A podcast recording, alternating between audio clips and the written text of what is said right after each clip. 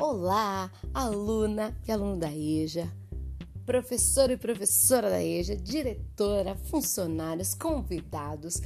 Quem quiser pode chegar, que aqui é um lugar para todo mundo. É um lugar de educação para jovens e adultos. Estamos aqui para anunciar que chegamos ao fim do primeiro semestre de 2021. Gente, nós conseguimos! E o nosso último episódio do podcast da Rádio Ejo, segunda temporada, surge aí na iminência das férias com um sentimento de dever cumprido, gente.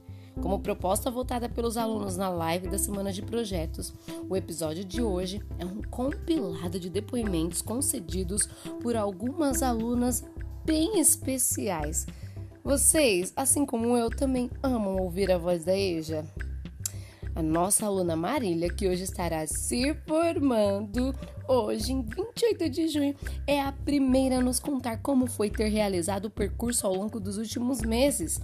Logo depois, ela abre caminho para que a Ângela, aluna que se formará no próximo ano, dê a sua palavra. É com vocês, Eja!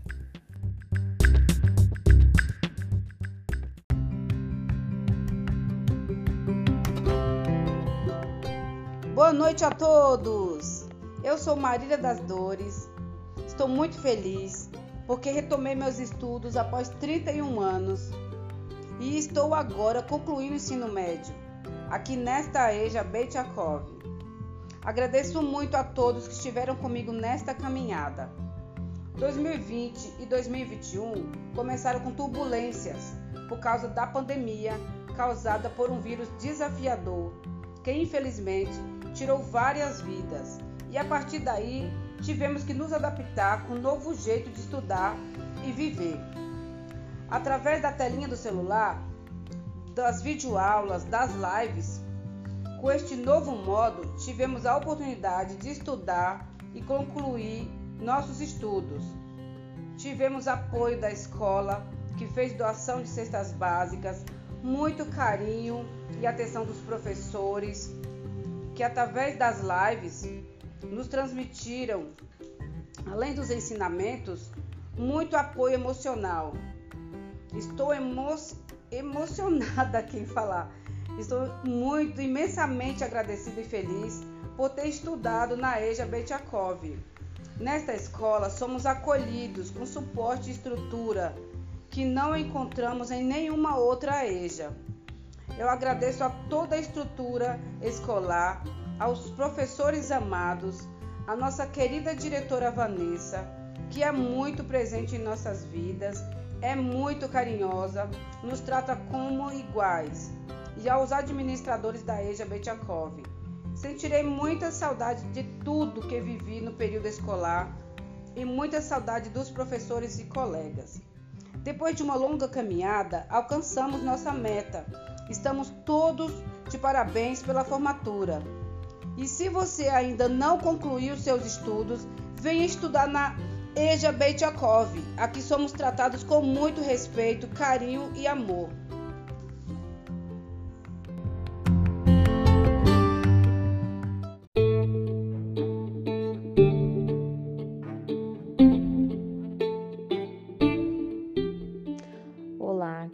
Colegas de aula, queridos professores, diretora, todos os membros da escola e a quem está ouvindo esse podcast. É, encerro meu semestre só simplesmente com a palavra gratidão, com tudo que eu aprendi, né, com tudo que foi feito nas lives, com tudo que eu aprendi na apostila tudo que eu vivi nesse semestre foi algo maravilhoso.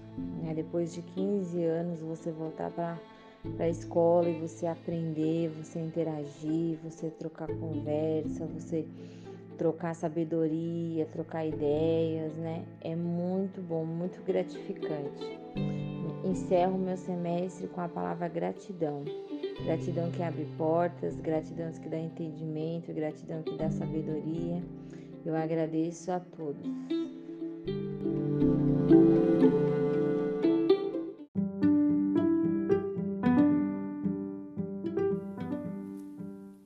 É isso aí, Ângela. Gratidão é a palavra.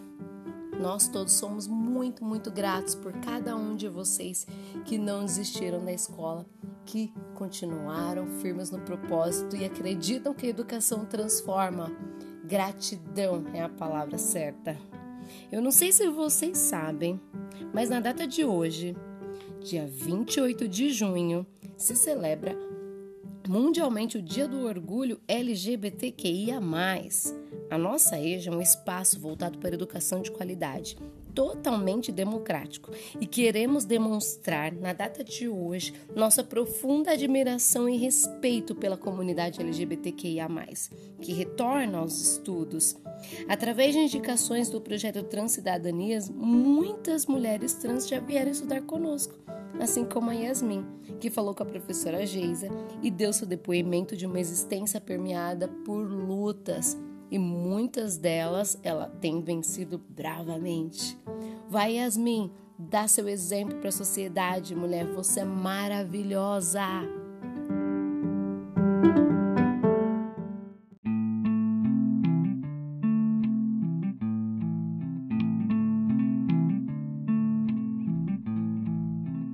Nome? Meu nome é Yasmin Idade. Santos de Araújo, tenho 31 anos, moro no centro de São Paulo e tô aqui na Atualmente está aqui na EJA. Fala um pouquinho da sua história, Yasmin. De onde você veio? É. Natural de onde? Então, eu sou de Natal, né, do Rio Grande do Norte. Na verdade, eu sou de uma cidade chamada Cruzeta, que é 4 horas de viagem de Natal. Saí de casa muito cedo, né? Saí com, com 12 anos do interior, fui morar na capital. Com 18 anos eu vim embora para o Rio de Janeiro é, trabalhar como garota de programa na E prostituição. você é uma mulher trans hoje. Sou uma menina mulher trans. Caí na rua muito cedo, lutei bastante. Tive um envolvimento com drogas, né? Que eu- foi onde eu passei a minha. Tenho uma dependência química. Cinco anos morando na rua, né? Aqui em São Paulo. Aqui em São Paulo já, porque eu morei um ano no Rio e em seguida eu vim embora para São Paulo. Passei um tempo até começar a conhecer as drogas e passei cinco anos na rua, onde eu sofri alguns acidentes, tive algumas coisas ruins, muitas coisas ruins, e fui numa clínica, onde eu fiquei um certo tempo, saí e comecei a mudar. Aí voltei em dezembro para São Paulo de novo, que eu estava morando em São Bernardo do Campo. E comecei a correr atrás do meu projeto, que é o projeto do Transcidadania, que envolve a escola. E foi quando eu conheci a EJA, né? A escola Chacó. Bietiacó. Deixa eu te perguntar uma coisa agora, curiosidade minha. Da é, sua história, né, tudo que você viveu aqui, não se resume a isso. Porque eu acho que a, a questão com, a sua, com o seu gênero, morando lá em Natal, o que você Qual que é a sua relação com a sua família? Eles sabem do que você passou? Você perdeu o contato? Como é que foi Não, esse processo não. com a família? A minha família, eu tenho uma família extremamente maravilhosa. Eu tenho pai, mãe, avós, irmãos, irmãs, netos, ou é minha irmã, né? É. sobrinhos, sobrinhas, né? Eu tenho uma família muito apegada. E assim, eles sabem tudo que eu passei. Eu fiquei cinco anos sem notícia, porque foi cinco anos que eu fiquei morando na rua, então a gente não tem telefone, não tem nada, né? Literalmente vulnerável. Mas minha família sabe de tudo, minha família acompanha todo o meu, meu, meu progresso. Beijos. Beijo. Minha família acompanha todo o meu progresso, acompanha toda a minha vida hoje em dia. E todos os dias eu falo com eles, eles sabem tudo o que acontece. Sou muito grata a eles por tudo. E esse período que você ficou morando nas ruas, o que, que você viveu de mais marcante? Você tem consciência ou você estava num processo químico que você nem.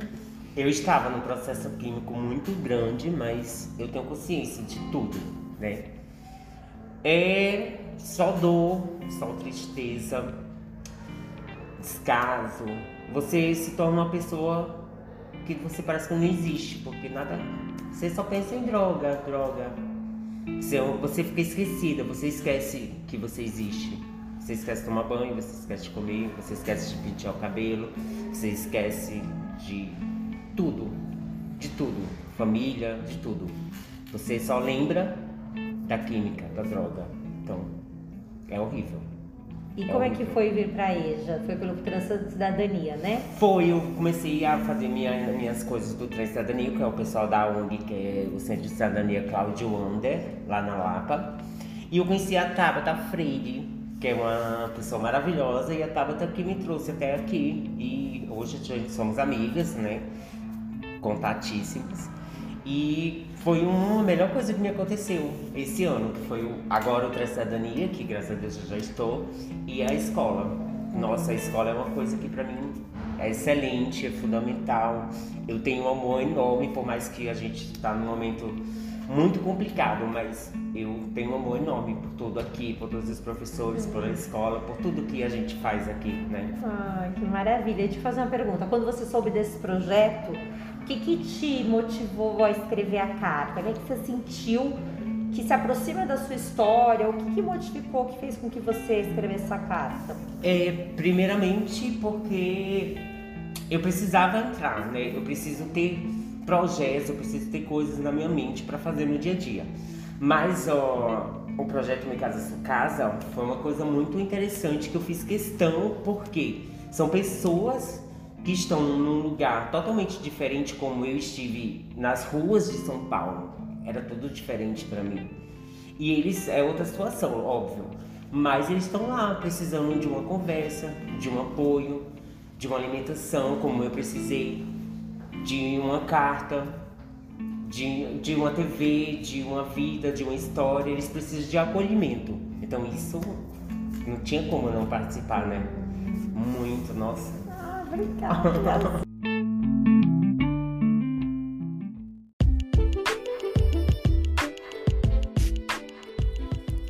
E nada melhor do que finalizar com mais dois depoimentos emocionantes de duas alunas que até tiveram reconhecimento da escola ao receber o prêmio Esforço, assim como a aluna Marília nesse primeiro semestre também recebeu.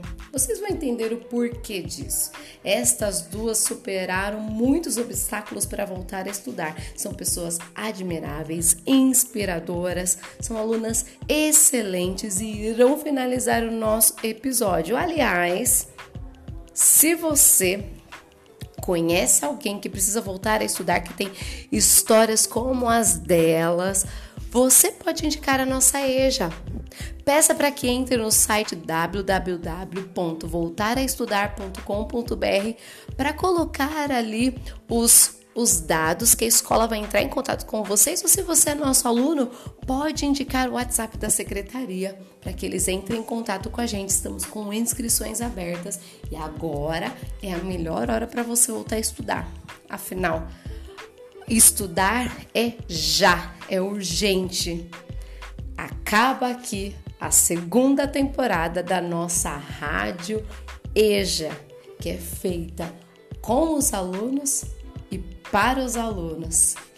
Agradecemos imensamente a todos vocês que assistiram a todos os nossos episódios e, e pedimos que fiquem ligadinhos, porque em agosto a gente volta. Tudo bem?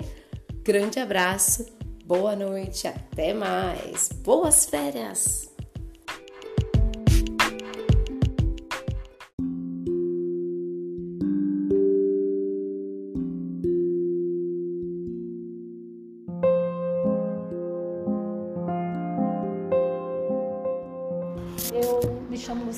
Luciana Rezende Santos, tenho 49 anos, sou de Minas, Ritápolis, Minas Gerais.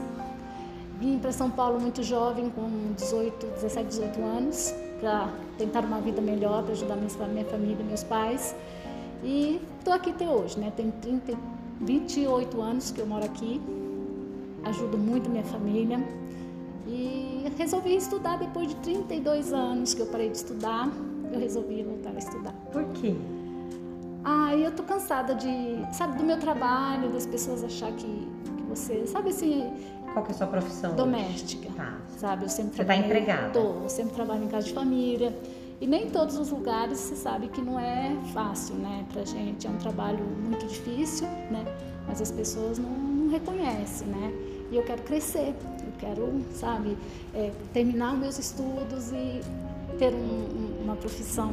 Não, não que eu tenha é, preconceito de maneira alguma, que eu conquistei tudo hoje graças ao meu trabalho, ajudei minha família, mas assim, eu quero, sabe, ser outra pessoa, ser, ter um, uma profissão melhor, sabe, que eu possa ainda dar melhores é, oportunidades assim de coisas para minha família, né? E é isso. Tô aqui sonhando e assim não casei, não tenho filhos. Minha vida passou assim, sabe, ajudando a, as outras pessoas. E hoje passou minha vida, estou com 49 anos, né? Moro sozinha, não casei. E é isso. Assim, eu dedico muita vida para as pessoas, né? Gosto muito de fazer o bem, sou muito aquela pessoa, sabe, de doar mesmo, sou muito grata por tudo e por todos da minha vida. E assim, acho que a maior alegria foi ter voltado a estudar, sabe? Que eu quero assim ser alguém diferente, uma pessoa que eu possa ajudar mais as pessoas que precisam. E é isso. Sim, estou feliz demais de estar aqui.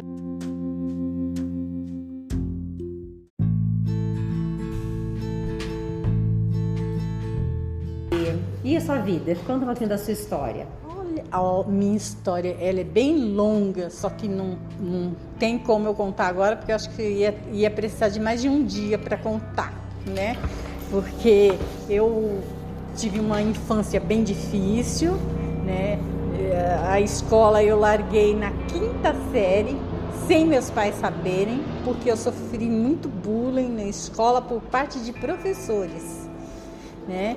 A professora não queria mais que eu assistisse aula porque não estava com o uniforme adequado, porque faltava material. Minha mãe cheia de filhos e meu pai era alcoólatra. E ela não tinha condições de dar tudo que a gente precisava, né? Então sempre é, ficava faltando para algum filho. E naquela época era eu e minha irmã mais velha, que estava na escola mais aqui avançada, aqui em São Paulo mesmo. Então eu sempre ficava com as sobras da minha irmã mais velha. Ela recebia bolsa de estudo do sindicato, eu sempre ficava com o que restava dela e, e não era o suficiente para a escola. E de tanto eu sofrer bullying, um dia eu sofri um muito que me deprimiu muito no meio de toda as minhas amigas na educação física. A professora aos gritos mandou eu sair da aula e só voltar quando eu tivesse um uniforme decente. E eu me senti, eu chorei muito, me senti muito humilhada e resolvi que eu não ia mais para a escola. Só que eu deixei disso sem falar para os meus pais. E quando os meus pais vieram a saber que eu já já fazia meses que a escola é, foi, é, foi, avisar que eu estava, porque eu tinha sumido, o, o, meu pai, ele não, não viu isso como. Não foi na escola procurar saber por quê. Ele me bateu, ele me deu um, o dinheiro de condução de ir e voltar, uma condução de ir e voltar, e falou que você vai sair amanhã cedinho, seis horas da manhã já é para você estar tá pegando um ônibus e só voltar com, com um emprego arranjado. Eu tinha 14. Acabado de completar 14 anos. E eu fui, arrumei um emprego numa, numa fábrica de calçados e comecei a trabalhar.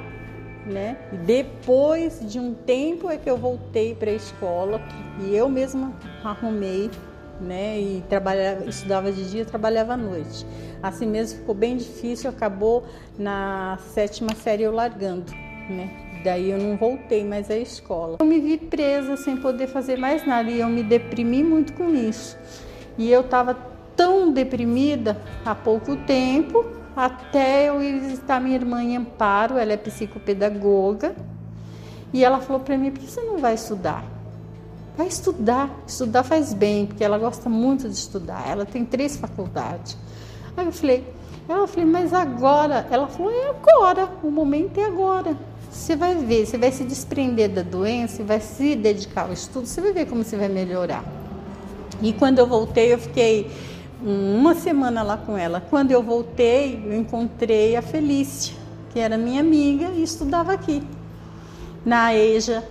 E aí ela falou: Você não conhece essa escola? Eu falei: Não, ela vou te dar o endereço, você vai na minha escola e vai conhecer lá. Depois, se conhecer, você vai ver se vai ficar lá ou não. Aí você fala para mim. E eu vim, quando conheci aqui, eu amei, Aí eu já fiz a matrícula e aí não parei mais. Estou aqui até hoje. E a EJA transformou minha vida. Transformou ao ponto de cura. Para mim, isso eu tenho que falar para os quatro cantos do mundo. Vão para a EJA, porque a EJA me curou. Quando eu tenho um diagnóstico de uma equipe, de um hospital, conceituado, de alto padrão, feito em COR, que tem, tem prêmios internacionais na, na, nesse procedimento cardíaco. E a equipe chega, o chefe lá da equipe, que é da insuficiência, onde eu me trato, me chama lá na sala e fala: Liege, você está curada. Você está 100% curada.